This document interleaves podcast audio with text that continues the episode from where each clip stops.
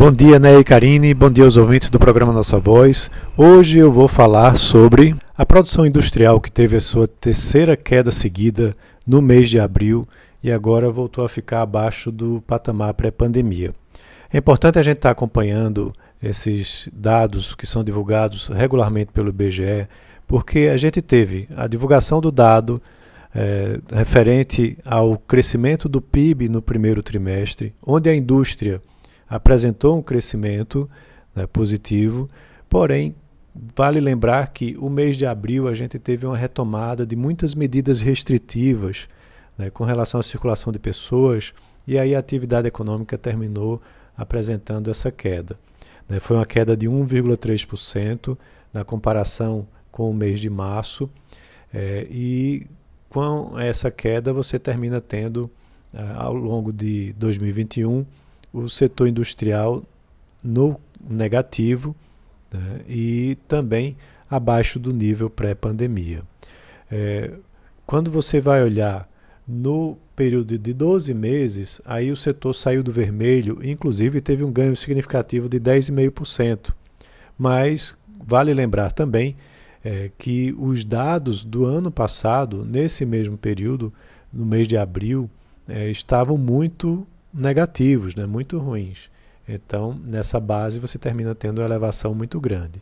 Mas, como eu disse, a gente tem que estar acompanhando o que está acontecendo no dia a dia do andamento né, da pandemia.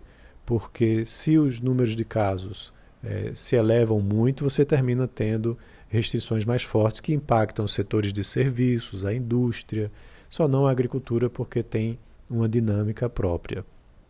Quando a gente vai olhar por setores. Né?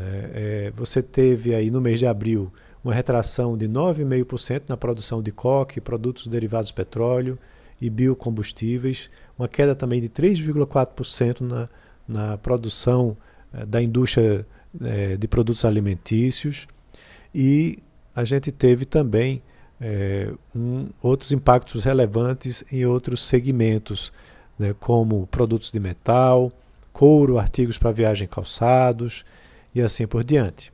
No lado positivo, os impactos vieram da indústria extrativa, que está tendo um ano 2021 muito forte, máquinas e equipamentos, também é, você tem aí uma, é, uma retomada forte de investimentos aqui no Brasil pelas empresas e veículos automotores, reboques e carrocerias que também apresentaram um crescimento positivo.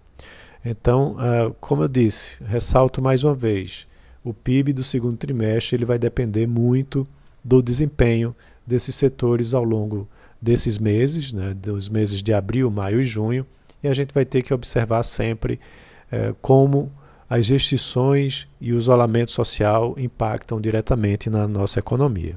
Então é isso, um abraço a todos e até a próxima.